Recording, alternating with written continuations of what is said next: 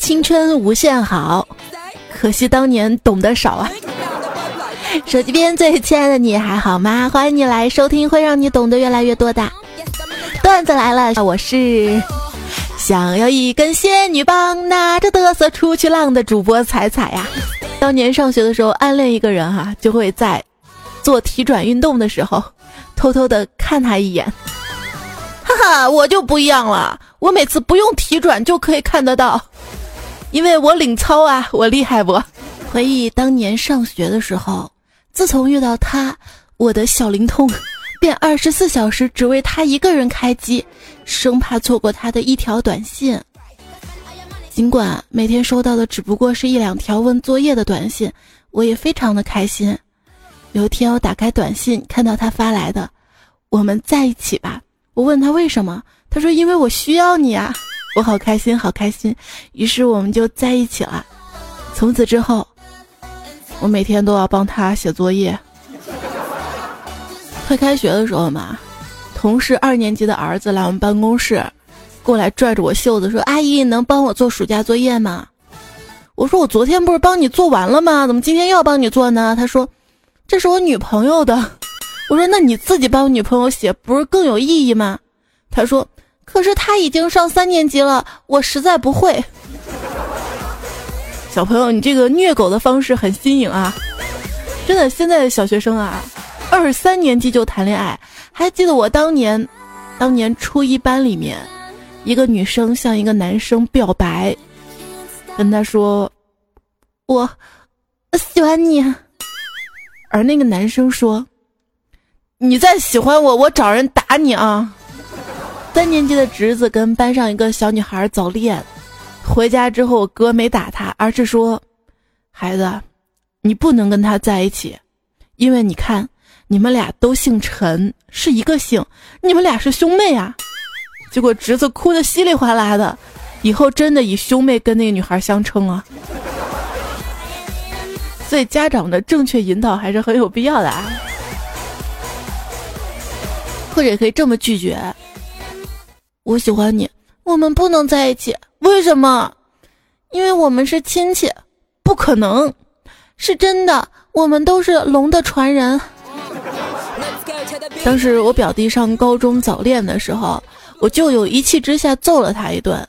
青春期的孩子特别叛逆，居然拿了家里两万块钱去搞传销去了。舅舅欲哭无泪。一天正在家里呆坐着，来俩小伙子，确认了舅舅的身份之后，掏出了四万块钱放在桌子上。我是传销的头头，钱钱退给你啊，外加两万。告诉我你儿子在哪儿？舅舅就慌问说：“他他闯祸了吗？”头头说：“不不，那个小子把我妹妹都拐跑了。”高手啊！这放学回家，女儿对妈妈说：“妈，我们班那个早恋现象特别严重，都是一对儿一对儿的。班主任今天特别生气，在班会上点名批评了十一个同学。”妈妈一愣说。怎么是单数啊？难道其中还有人脚踏两只船？女儿说：“妈，你想哪儿去了？其中有一个是媒人，媒人。”老公参加大学同学的聚会回来了，老婆就问他：“你们当年的班花有什么变化吗？”老公说：“哎，他还跟当时大学时一模一样，一点都没变。啊，二十多年都没变，整容了吧？没。”我是说，他以前不理我，现在还是不理我。这恋爱，你跟人现在小孩学学啊！有一天回家路过公园的走廊，看到一个小正太跟一个小萝莉趴在石桌上面写作业。小正太翻了翻书，叹了一口气说：“哎，怎么这道题的答案又是略呀？我都烦死这个略了。”小萝莉眨了一下眼睛，突然就吻在小正太的嘴上，然后俏皮的吐了一下小舌头，说：“喂喂喂喂，这下你不烦这个字儿了吧？”那天在微博上嘛，看到大概初三的小孩吧，表白嘛啊，秀恩爱，说我养你一辈子什么的。下面有个评论就是：初中生拿什么养？剩饭吗？哎呦，当时就笑了啊。一天，妻子跟老公说，有一个好消息跟一个坏消息，你先听哪个呀？老公说，我听坏消息吧。我在女儿的房间里发现用过的避孕试纸，天哪，她才十六岁，是哪个混蛋？好消息是啥啊？好消息是她没怀孕。男女单独在一起的时候，女的说冷，无异于耍流氓。初中的时候，我帮我们班的同学给隔壁班的男生送信，那男孩收到信之后看都不看，直接扔到了垃圾桶里。我连忙解释道：“这不是我写的。”于是这男生又把信从垃圾桶里捡了出来。胖虎当年也是啊，曾经酝酿了好几天，写了一封情书，把自己都看哭了，把这情书送给了暗恋对象，可是等了两天都没有回复，于是鼓起勇气去问：“你收到信了吗？”对方说了四个字：“太长没看。”我我自古以来就喜欢你了，看看这些年我给你写了多少情书，哼，那些都是历史文件，不具有现实意义。我已经给你写了一百封情书了，你有啥感觉呀？这些情书让我感觉暖暖的，真真的吗？真的，只可惜只能暖一会儿，太不经烧了。一闺蜜让我帮着她寄快递，给了我一个空纸箱让我打包。我说你这是寄给谁的呀？他说是寄给我我喜欢很久的一个男生，可是里面没东西啊，有些东西只有我自己能看见。这里面到底什么东西啊？是一厢情愿。自从喜欢了你，我就成了一个言而无信的人，想跟你言语，却没有你的通信方式。说，就连对方发个表情包，你都要打字回复的人，你是真的喜欢他吧？五分喜欢的人，挂在嘴上招摇过市；七分喜欢的人，只能跟至亲的密友分享；十分喜欢的人，那就谁也舍不得说了，憋着，每天憋着一点小高兴，像只松鼠攒着满腮帮子的果仁。那是因为，如果你说出来，大家都会认为你不配，所以不说。其实你特别善良，喜欢上某人却不让对方知道，因为你知道一旦告白，会给对方带来终生的心理阴影。俗话说，女追男隔层纱，根据综合魅力评价，分别为。轻纱、铁纱，以及你再过来我就自杀。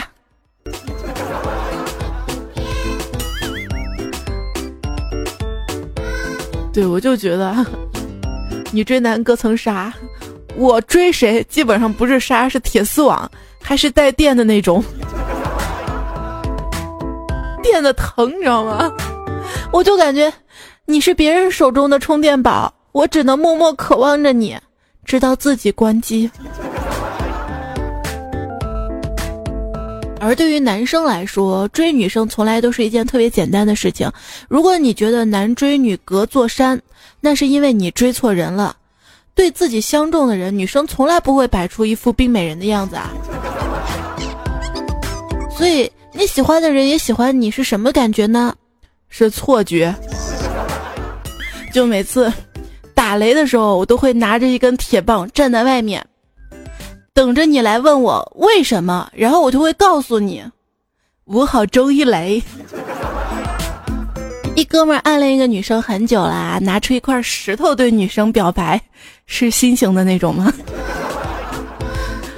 这个不重要，重要的是表白啊，说我对你爱如磐石。女生说：“你说的磐石是什么石啊？”这就是陨石，你知道吗？在经历了大气无数次磨砺之后，依然坚定不移的来到你身边。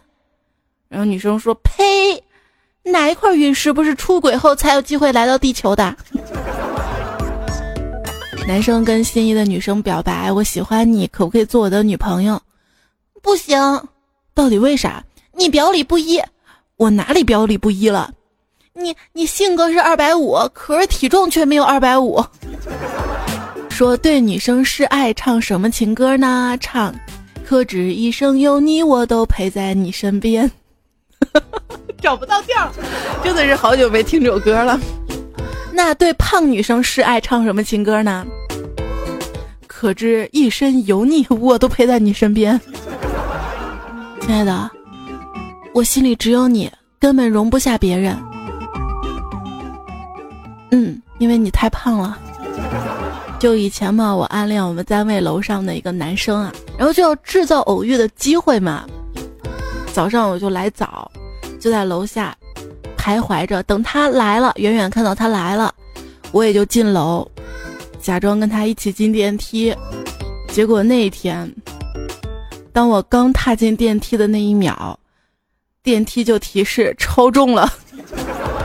哎呀，好尴尬。段友阿鹏说，他大学的时候爱慕一个外语系的女生，鼓足勇气的追她。那女生说：“你你不尊重女性，我怎么接受你？”阿鹏说：“我没有呀。”你还说没有？狡辩！我哪里不尊重女性了？你只要指出来，我立马就改。你你长得不尊重女性。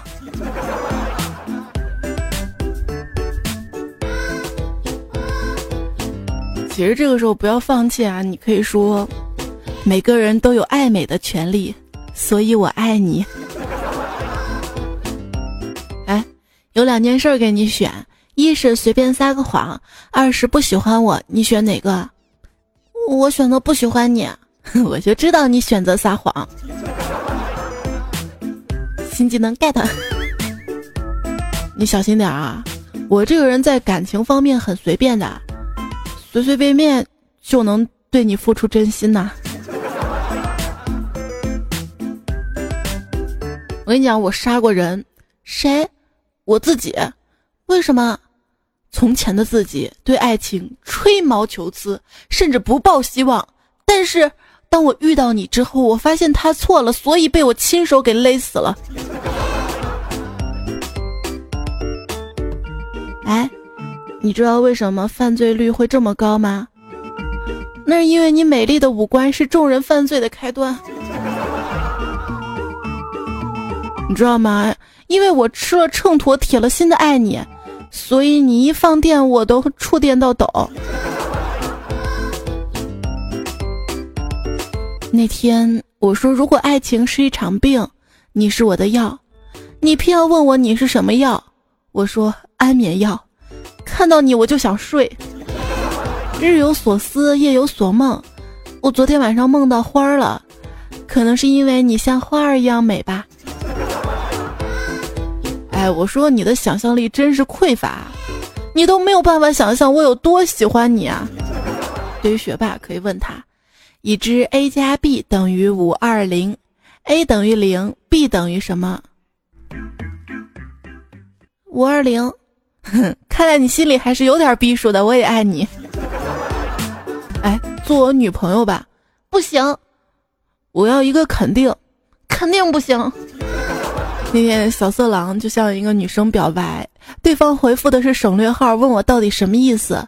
我跟他说啊，这六个点儿就是含蓄的告诉你，不要表白了，出家去当和尚吧。还有大土豆有一次跟心已久的女神表白，女孩回答说。出校门右拐，走到第三个红绿灯，再左拐，就是我的答案。放学了，他欣喜若狂的就奔去了。回来之后，垂头丧气的说：“那这条死胡同。”你说人都不傻，你的暗示他早就明白了，你的潜台词他全部都懂，但就是无动于衷。也不是什么玩斗智斗勇，别侥幸，他就是不喜欢你啊。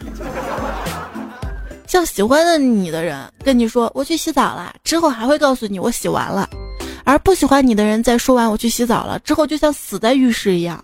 喜欢你的人对你说我去吃饭了之后，还会说我吃完了；但不喜欢你的人跟你说我去吃饭了之后，就像死在餐桌上一样。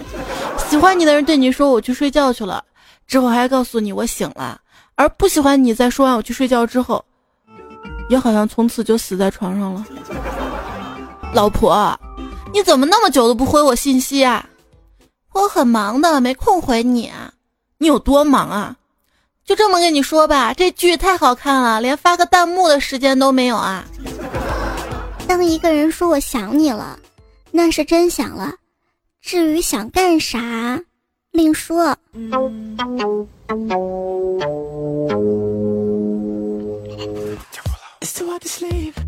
突如其来的想念，那一定是很久没联系。不同的人爱读不一样，很久这个概念不一样。比如说，特别特别爱一个人，他一分钟不理你都好想好想啊。爱情这杯酒，谁喝都会醉。我对交警说，交警说给你八十八分，剩下这十二分我扣了。建议以后的酒瓶子上面写着。建议适量饮酒，过量饮酒容易想起一个人，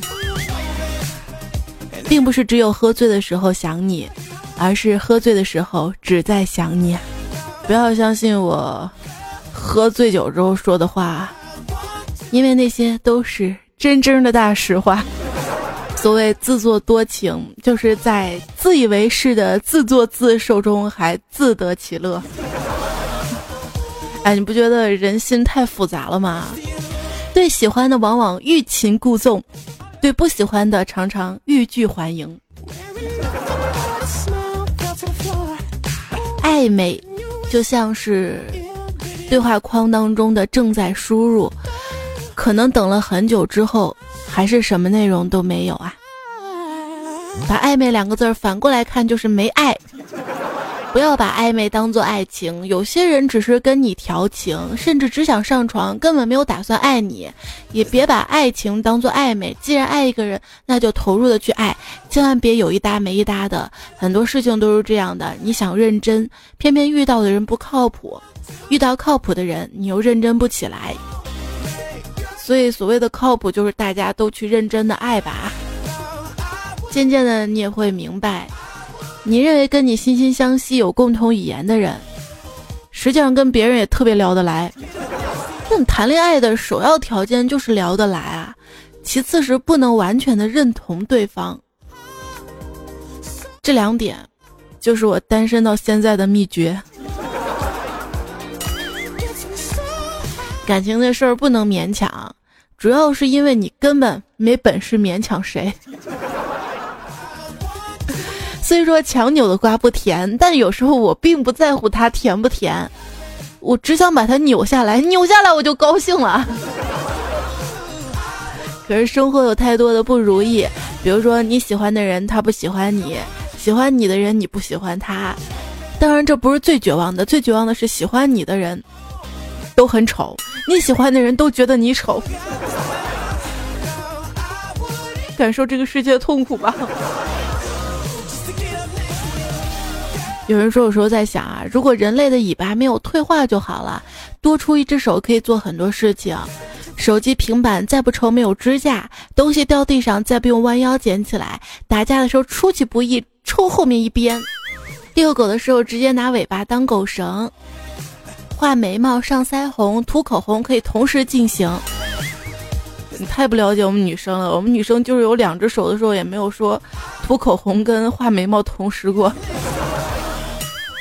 洗澡仿佛有人帮你擦背，上完厕所也。不过遇到暗恋的人，可能会控制不住的摇尾巴，从而暴露啊！你别说，上了润滑油之后，就真的特别容易插进去了，省了一百块钱换锁的钱呢。男孩子什么时候会变萌呢？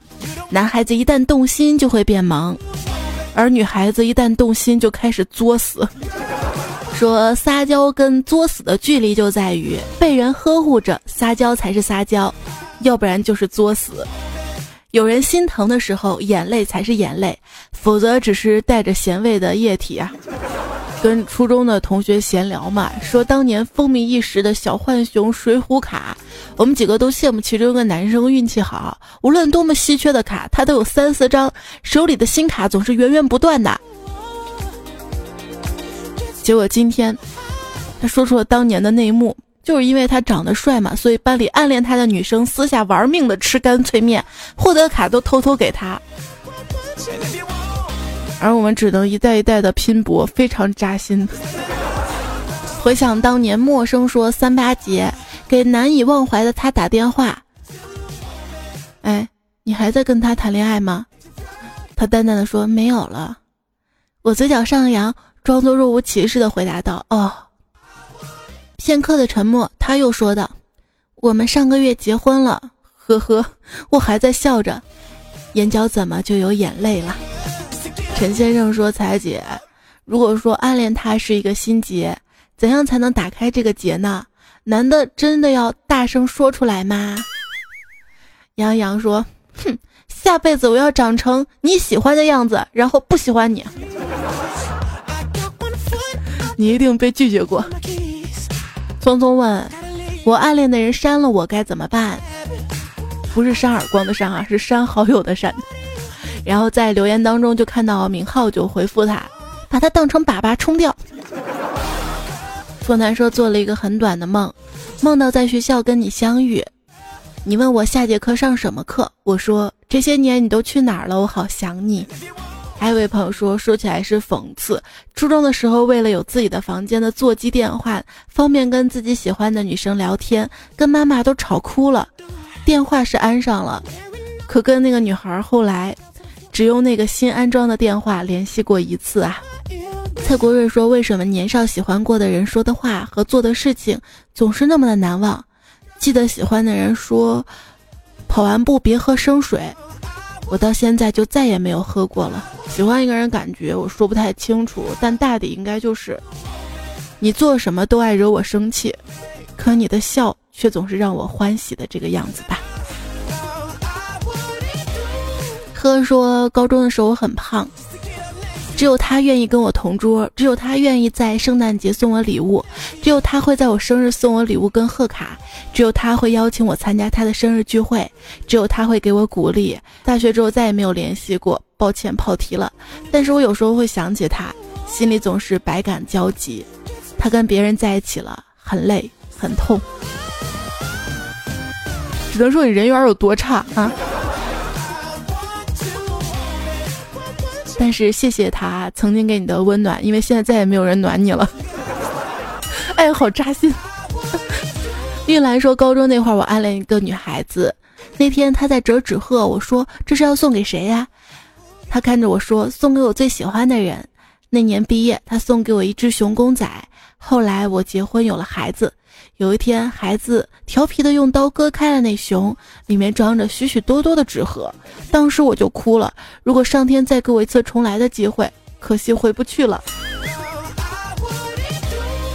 我觉得你这个段子是当年精简版的《少男少女男生女生》杂志的文章。什么梦中的千纸鹤啊？还有朋友说这是一个悲伤的故事。记得那年我初三，他初一，我追他一年，他没答应。他跟我说五年后你还记得我，我们就在一起。五年后他加我好友，问我记不记得他了，我没记起来。他说没事儿，祝你幸福，又删了我。后来我才想起来，那也说明感情淡了呀。子不语说初中的时候胆子特别小，面对喜欢的女生，连句问候的话都不好意思说，默默的喜欢一个女孩好久。后来我的一哥们儿看着着急，就帮我去表白了。后来还帮我约他，帮我送花给他，帮我递纸条给他。我带饭的时候也会帮他带一份，也求我哥们儿帮他送过去。上个周末我去参加了他俩的婚礼，回味这份纯真的友谊。所以说，初恋无限好，只是挂的早。但是别忘了还有下半句：拾起爱情梦。重新再上路啊！有位朋友说，高中的时候嘛，特别喜欢一个男生，总是故意的偶遇，偷偷的看他。好朋友的男朋友跟他在一个班，好朋友就翻男朋友的手机，告诉我他的电话号码。然后有一天他打球扭到腰了，然后我就装成小广告给他发了一条卖膏药的短信，说了一句：“买本产品会有好礼相赠。”很快就收到他的回复，我当时激动的手都在抖。查看短信。他回复的是嗯，那买多少可以把销售小姐送给我呢？然后你就好了，对不对？逍遥也说那年我还在上初中，跟班里一个长得挺斯文的女孩子处对象，结果这事儿就被班主任发现了。正好那天是家长会，这龟孙子直接点名通报我爸，说你儿子早恋，你看着办吧。我原以为。迎接我的是一顿胖揍，谁知道那天我爸被我舅拉着喝了点酒，直接脸红脖子粗的站起来，全班大吼一声：“我亲家谁？走出去干一杯不？”老师狂晕，更逆天的是，我岳父大人也喝多了，也是直接站起来，扯着脖子大吼道：“这儿了，你儿子不错，老子相中了，走，干一杯。”结果当初的对象就是我现在的媳妇儿。这也就是说，早恋也是有靠谱的，家长越不靠谱，早恋越靠谱。初恋也是有结果的，所以希望大家都可以幸福着，不管有没有对象，对不对？好啦，今天节目就告一段落啦，感谢你的收听、陪伴、守候。下期段子来了，我们再会啦！带你长发及腰，送你一把剪刀。